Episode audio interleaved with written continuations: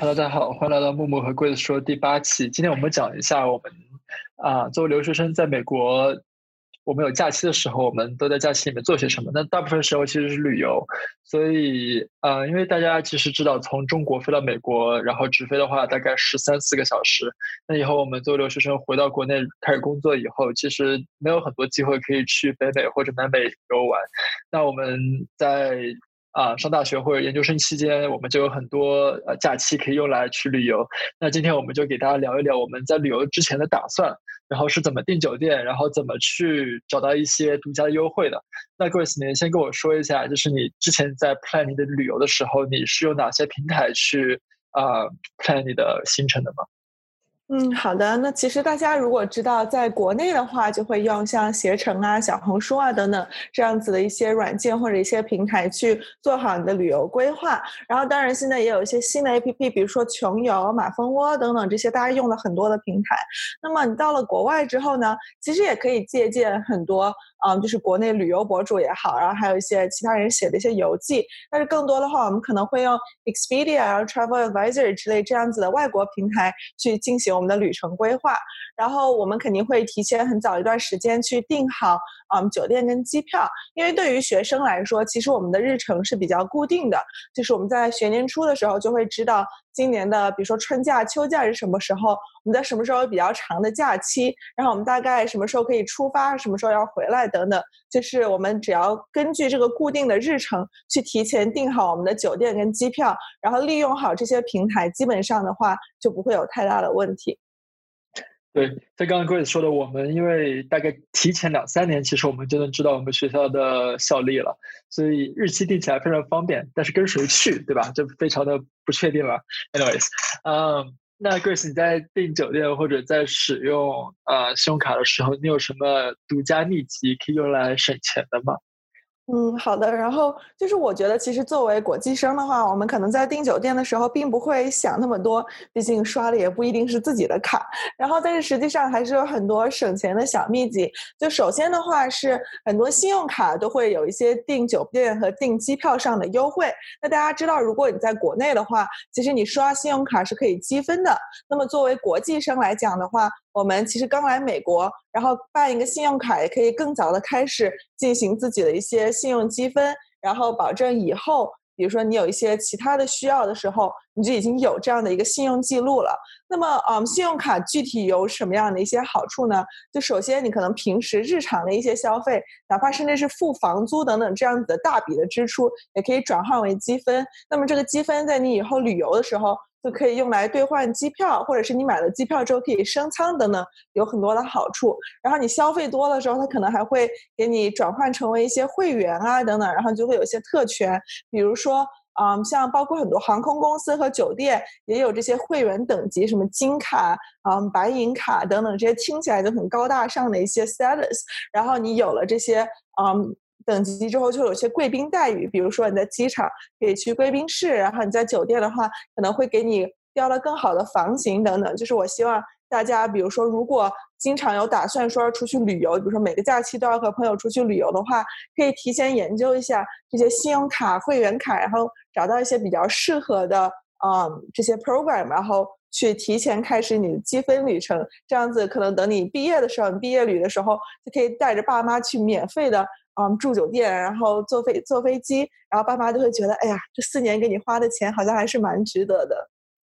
对啊，听起来 Grace 这四年下来奢华的生活过了不少。那我稍微补充两点啊，就是我现在有两个比较用的比较多的，一个是 Hilton，因为 Hilton 大家知道希尔顿是一个比较大的酒店啊集团，所以它下面有很多分支酒店。然后，当你积攒到 Gold Member，就是金卡用户的时候，你每次去住希尔顿旗下酒店，它都可以给你自动升房型。就比如说，我可以订他酒店里面最便宜的一个房型，但是我到了那边以后，我跟他说我是金卡会员，他就可以帮我升到他们能帮我升到最，就是当按按照当天有没有房型。帮我升到他们能帮我升到最高的房型。那还有除了除了这个希尔顿这个呃金卡会员之外呢，就是你可以去申请一个，如果你有信用记的话，可以去申请 American Express，就美国运通的信用卡。因为美国运通信用卡它非常跟航空公司跟酒店的合作比较多。嗯，当你去办一张美国运通信用卡的时候，你的吃，然后你的住，然后你的飞机票，大部分都是可以双倍积分的。然后这些积分它可以给你换，直接可以给你换 cash，可以给你可以给你换现金，或者的话，你可以用这些积分去换啊，他在用用他的官网去直接订机票都是可以的。然后这些机票的价格呢，都是在市场上比较平均的价格。然后这个时候，如果你有人去你的积分兑换的话，对吧？那肯定比用比你用自己的钱啊爽很多。对，那 Grace，你有就你在订机票或者在旅游的过程当中，你有什么遇到的亏心账或者有什么亏心事儿，然后可以跟我们观众分享一下，然后让他们以后去避免这样的坑的吗？其实我觉得，就是作为国际生来讲，最大的一些 frustration 就是一些啊。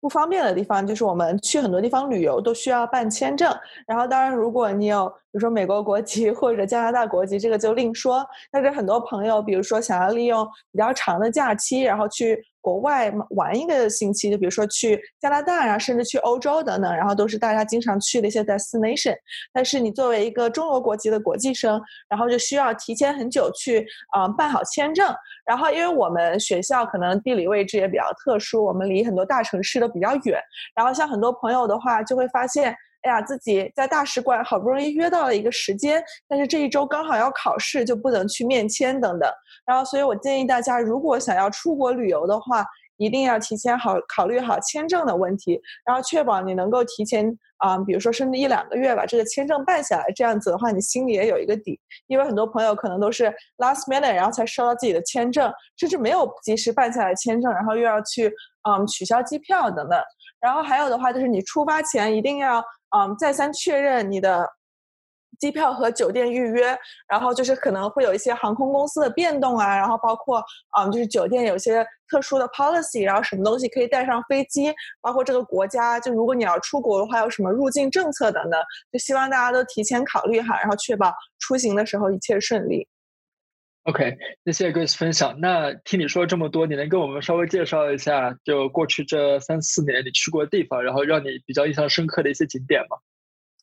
嗯，好的。然后我觉得我们其实像我刚刚提到，很多朋友会出国旅游，然后那这个出国当然指的是出美国了，毕竟我们本身就已经不在中国。然后我觉得简单可以分为就是美国的国内游和。出国的一些旅游，那么在国内的话，毕竟我们学校离纽约离啊离得比较近，所以我们平时啊，就比如说甚至有个小小周末，然后之类的就会跑到纽约来玩。然后纽约的话呢，大家其实都比较熟悉啦，就是有很多好吃的好玩的，然后还有什么百老汇歌剧啊等等，就是可能有不同兴趣爱好的人都能找到很多适合自己去做的事情。那么我们知道，美国也有很多其他的大城市，像西雅图、芝加哥等等。然后我知道木木，其实你都有去过这些城市，你能跟我们简单介绍一下吗？OK，我听起来 Grace 的小周末都过得非常丰富啊，但我就没有这样的小周末。那我给大家介绍一下，比如说奥兰多、芝加哥、西雅图的，哇，就是比较让我印象深刻的景点吧。奥兰多不用说了，就是迪士尼跟环球影城。然后我觉得我去过，其实也没有很多迪士尼。我去过洛杉矶的，然后去过奥兰多，然后也去过上海的。我觉得奥兰多就是它，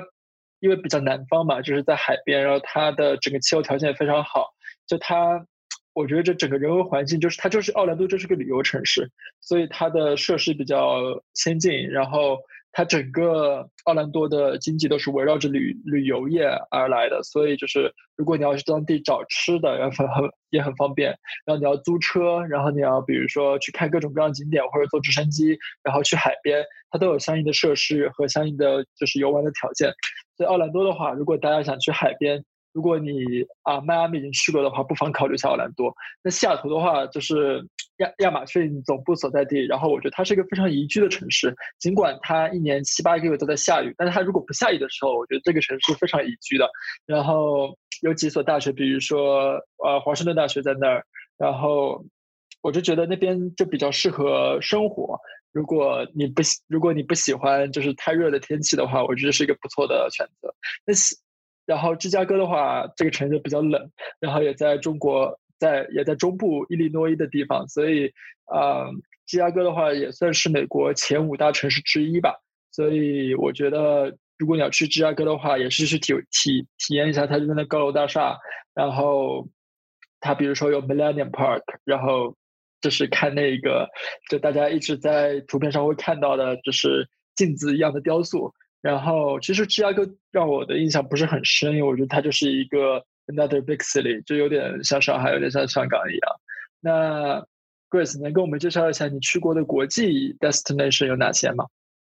嗯，好的。那大家知道，就是我们如果尤其是在春天的时候想要去度假的话，然后最 popular 的一个呃旅游地点其实就是坎昆。然后坎昆其实也一直被大家称为美国人的后花园，因为像比如说我们的春假是在三月份，那其实我们学校在美国东北部还是一个在下雪的状态，真的特别特别冷。然后很多朋友就会想要去一个在赤道附近的比较暖和的地方晒晒太阳，在沙滩上秀一下自己的身材之类的。然后。作为国际生的话，我们去墨西哥也不需要办签证，然后所以就是简直就是一趟说走就走的旅行。而且坎昆的话有一个好处就是很多的酒店都是 all inclusive。那么这个是什么意思呢？也就是说酒店会有很多自助餐厅，然后也有些别的你可以点菜的餐厅，然后这些都是全部包括在你的房费里面的。也就是说你就。嗯，相当于吃喝玩乐都在酒店里面，然后你就每天睡醒到酒店大堂吃个早餐，沙滩上晒晒太阳，还有免费的鸡尾酒给你喝，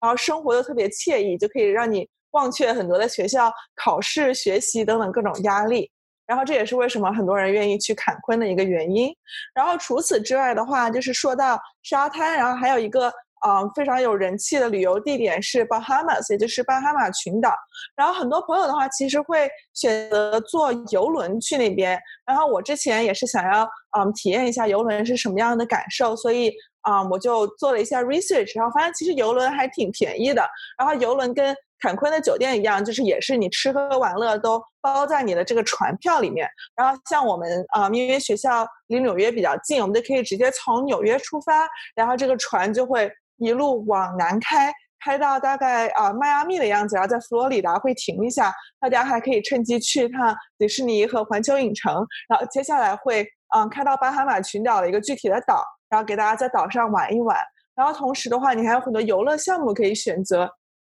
你可以去浮潜，然后你可以去。嗯，坐船观光，然后包括去大家嗯平常经常会看到的什么跟海豚一起玩啊之类之类，就是这些都会包括在你的船票里面，或者是你可以去购买一些额外的项目。然后同时的话，就是船上也有很多酒水、饮料等等，你可以买。然后但是问题是，就是如果你真的特别晕船，或者嗯不是很喜欢在一个密闭的空间待上一整周的话，建议大家要谨慎考虑哦。然后我知道木木的话，其实。嗯，还有就是 road trip 开车去过加拿大，然后那么我想让你给我们介绍一下，就是开车去加拿大旅游是一个什么样的感受？我先插一句啊，就是因为知道大家现在疫情的原因，然后很多的游轮啊，然后机票啊什么的，它其实现在非常便宜。我今天还看到广告，就是如果你要以后想坐游轮的话，你不妨现在可以买一些它的代金券和就是未来的行程。他们现在行程几乎就是打半折，打两三折在这么出售。然后我看他们的 policy 都是你不管就是因为什么原因，你都是可以换时间或者退票的。所以大家如果以后。长时间来说，如果你们想去坐游轮，然后想用机票的话，不妨这个时候下手。呃，因为大家都知道，游轮跟航空业现在就是受挫非常严重，所以他们现在为了保证自己还是有一点现金的收入，他们会把未来这些业务啊提前卖给你。如果这时候你有打算的话，不妨这个时候入手。那听起来 Grace 已经有已经有夏天去瘦身材的打算了。那我就没有这么多可以秀的东西，然后我大一大部分时间都是去啊 road trip，就是自驾游，比如说去多伦多和蒙特利尔。多伦多大家知道是加拿大一个离美国国境很近的一个城市，那多伦多其实好吃也很多，中国人很多，然后它整个旅游业怎么说呢？就它就是一个很大的城市，然后你作为一个呃游客，然后你去多伦多其实不会有很大的就是束缚和呃 barriers。然后，当然，他用的也是加拿大加拿大币。如果你有美国信用卡的话，一般是不用付 trans foreign transaction fee 的。啊，蒙特利尔的话，就是再往北边一点。那蒙特利尔有两种语言，是英语跟法语，是他们两个官方的语言。就这个这个城市的味道，还是我觉得很，因为它以前是法国的殖民区，所以它的建筑，然后包括他们的人文风格，都是跟呃很传统的北美城市是不一样的。如果你们对法国的历史殖民殖民史比较感兴趣，然后也想去体验一下加拿大的北边一点，然后下雪的样子，同时也是个大城市的话，不妨去一下蒙特利尔。那 Grace，你现在尽管被困在了纽约，在疫疫区中心，那你等疫情好了以后，你有什么旅游的打算吗？嗯，就是其实之前哦，我暑假实习的时候遇到了一位特别喜欢旅游的老板，然后他就一直跟我说，非常后悔当时在美国读书的时候没有去南美那些国家玩一玩。那我觉得其实真的很多人去嗯计划旅游的时候，都会想着往欧洲去，或者是在美国呃国境内玩一玩，然后其实很少会有人想要往南美去。那就是，嗯，之所以我老板特别后悔呢，是因为，嗯，比如说你一旦人离开美国了，回到中国以后，你再想要飞到南美的国家，就需要坐，啊，可能甚至有的时候要坐二十个小时的飞机，然后中途转几次机才能到达什么智利啊等等这样子的国家。就所以我觉得大家，啊，如果有机会的话，其实可以去看一看这样，呃，南美的一些国家，因为他们。种植业也很发达，也有很多非常有意思的自然景观、人文历史的呢。大家可以借着这个在美国读书的机会多了解一下。然后同时的话，因为啊，大家知道我跟默默其实本来都应该是今年毕业，会有一个很长很长的暑假。那我毕业礼的话，其实本来是要打算去日本玩一玩，然后甚至说想要日韩啊、东南亚啊等等，就是澳洲走一圈。然后但是也因为疫情的原因，然后就搁置了。然后希望以后。能够有机会，然后嗯，再去这些国家转一转。那么木木有没有什么嗯觉得遗憾还没有去过的地方呢？我还真没有。我现在因为我本来就是一个怎么说呢比较宅的人，然后现在有一只狗以后就特别，就是不管去哪边旅游的话都会想很久很久。然后我现在大部分的旅游的计划都是开车能到的地方，因为大家知道有只狗以后，你要上飞机，然后或者你要甚至跨国境。什么疫苗的话，都是一个比较复杂的问题，所以我最近其实还没有什么打算。嗯，如果要有打算的话，比如说去滑个雪，就比较短途的一一两天就可以回来的旅程，对，就是这样。那 Grace，你还有什么想给大家分享的吗？